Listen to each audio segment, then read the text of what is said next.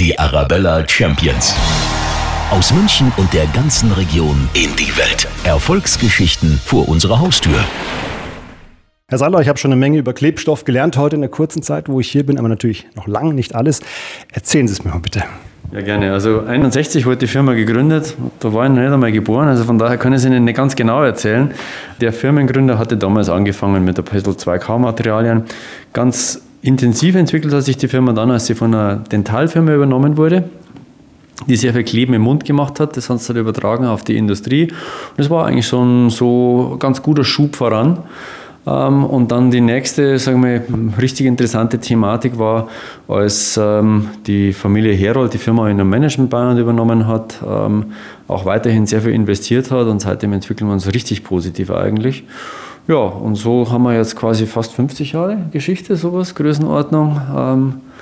obwohl die meisten deutlich unter 50 sind, aber ähm, sagen wir mal, wir haben 50 Jahre Know-how. Wie ist denn momentan der Stand? Das ist ja mal ein etwas neuen Standort, der hat ein bisschen gewechselt auch. Ja gut, also wir sind hier am Standort in, in Windach seit 2006. Ähm, sind hier am Standort ungefähr so 620, 630 Leute Größenordnung. Der Rest von den insgesamt 750 ist im Ausland. Ähm, hauptsächlich natürlich in Asien, wo sehr viele Fertigungen eben auch stattfinden. Das ist ja nichts wirklich Neues. Ähm, entwickelt haben wir uns hier, wenn wir hierher gekommen sind, 2006, also vor jetzt 13 Jahren, waren wir 160 Mitarbeiter, jetzt 600 sowieso. Sind wir relativ stringent dem ähm, ja, Dekret Dublin 5, also doppelter Umsatz und auch fast doppelte Mitarbeiterzahl in jeweils fünf Jahren gefolgt. Also von daher haben wir uns sehr, sehr positiv eigentlich über die letzten Jahre entwickelt. Wie ist es denn, wenn ich mich jetzt als Normalo bewege, wo könnte mir überall Delo Klebstoffe könnten mir begegnen, ohne dass ich es merke und dass ich es überhaupt sehen kann. Genau. Also Delo ist so ein richtig klassischer Hidden Champion. Sie sehen uns nie, vor allen Dingen nicht im Baumarkt, weil wir eigentlich nur an Firmen verkaufen, die selber wieder herstellen, also keine äh, Endabnehmer.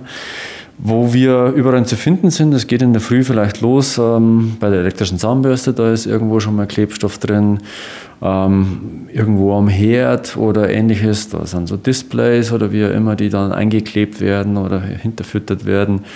Das geht dann im Auto weiter, da ist ganz viel Sensorik um sie rum, ähm, in Kameras, in irgendwelchen Bremssensoren oder Abgassensoren, da ist die Delo drin. Ähm, ja, dann geht es weiter im Büro oder wenn Sie dann mit Ihrem Mobiltelefon telefonieren, da sind ganz vielen Anwendungen drin. Wenn Sie beim Zahlen eine Kreditkarte benutzen, da ist ein goldenes Teil, da ist dahinter ein Chip, der wird mit uns vergossen zu einem großen Anteil also sie kommen uns fast nicht aus. Also sie haben uns täglich bei sich. Wie gesagt, das, gerade das mit der Chipkarte ist ganz interessant, sodass also jeder von uns eigentlich Klebstoff dabei hat. Ähm, ja, und das hört nicht auf, dass, dass wir um sie rum sind. Und wenn Sie sich die Welt ohne Klebstoffe vorstellen, dann ist es schwierig, dass man sich erstmal vorstellt, wo ist er überhaupt drin. Aber wenn, man, wenn er weg wäre, dann wird wahnsinnig viel um sie herum zu, äh, zerfallen. Und der Professor Sinn hat mir gesagt, wie war der Satz genau? Ohne Toyota kann die Welt weiter bestehen, aber ähm, ohne Delo würde alles auseinanderfallen. Irgendwie so in der. Das ist mal ein Kompliment. Was ich auch vorhin noch so am Rande nur gelernt habe, der Klebstoff, der muss nicht nur kleben, der muss noch andere Sachen können. Kannst du mal ganz kurz erklären, was der vielleicht noch im Zweifelsfall können muss, was man gar nicht so weiß?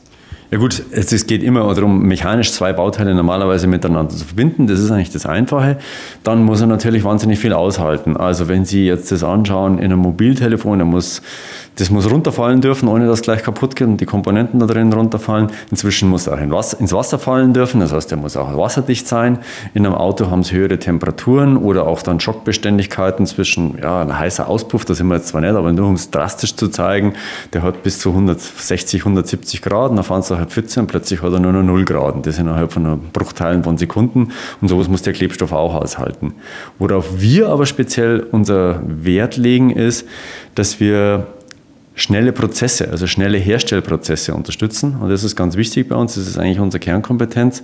Wenn Sie sich zum Beispiel Stückzahlen von Mobiltelefonen anschauen, das sind so ungefähr 1,5 Milliarden, leicht abnehmend im Moment, äh, pro Jahr. Da sind dann zum Beispiel von einer Komponente drei, vier Stück drin. Das heißt, die sind dann bei Stückzahlen von 5 Milliarden. Das teilt sich wieder auf auf vielleicht 10 Lieferanten, aber das stellt dann auch jeder 500, 600 Millionen her. Und wenn es das auf einen Tag dann umrechnen, wie viel da in einem Tag an Bauteilen hergestellt werden muss, dann sind es inzwischen bei Aushärtezeiten, das heißt Zeiten, wo der Klebstoff vom Flüssig ins Feste überführt wird und dann seine Funktion ausübt, von 0,5 Sekunden und drunter. Und das ist eigentlich das, was der Klebstoff wirklich können muss. Sehr beeindruckend. Wie ist es denn jetzt hier? Ich habe mir gedacht, hm, da stehen ganz viele Chemiker rum und tüfteln so ein bisschen. Also was für Leute arbeiten hier? Wie kann man das sich vorstellen? Ja gut, es geht natürlich schon bei der Forschung und Entwicklung los. Da haben wir auch ganz, ganz viele Chemiker und die haben auch ganz viele Ideen und die verstecken wir. Ähm, da führen wir normalerweise keinen hin, das ist ganz klar. Das, da geht es ja ums Eingemachte, um die Kronjuwelen der Firma. Das ist unser wirkliches Know-how, die Rezepturen letztendlich. Ähm, da muss das ausprobiert werden. Da haben dann ganz viele Ingenieure, Physiker, Techniker, Laboranten was zu tun, die aus unterschiedlichsten Berufen kommen. Von den ähm, akademischen Weinen geht es also vom Ungelernten bis zum ähm, Promovierten ähm, und von den, von den unterschiedlichen Fachbereichen. Wie gesagt, ganz viele Ingenieure, Maschinenbau, Physiker, Tech, äh, dann technische Mechanik, Werkstoffprüfer und natürlich viel Chemiker, ganz klar. Aber wir haben über die Berufe verteilt, gerade in unserer Produktion, auch da ähm, Menschen aus ganz anderen Berufen, die es nie ans Klebstoff machen her dachten. Also da ist ein Koch dabei, der findet es noch ganz lustig, wenn man was mischen kann. Ähm, dann ist eine Friseurin dabei, die sagt, die Präzision, die ich beim früher beim Haare schneiden gebraucht habe, die kann ich hier auch gut gebrauchen. Oder Dachdecker, ähm, auch Automechaniker, die einfach in ihrem früheren Beruf aus irgendwelchen Gründen nicht mehr so viel Spaß hatten, bei uns in der Produktion zum Beispiel ähm, ganz gut angewachsen sind und da Spaß haben. Klingt gut. Jetzt schauen wir noch ein bisschen nach vorne. Ja. Vielleicht können Sie da ein bisschen erzählen, was Sie erwarten oder was Sie vorhaben in Ihrem Bereich oder wie sich das Ganze entwickelt.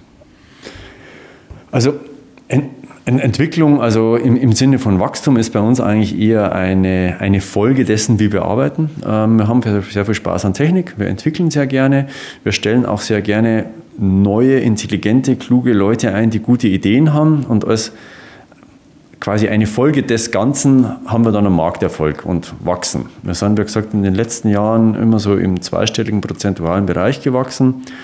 Dieses Jahr nehmen wir so, mal so eine leichte Konsolidierung mit. Das liegt aber daran, dass wir letztes Jahr wahnsinnig zugelegt haben, über 60 Prozent.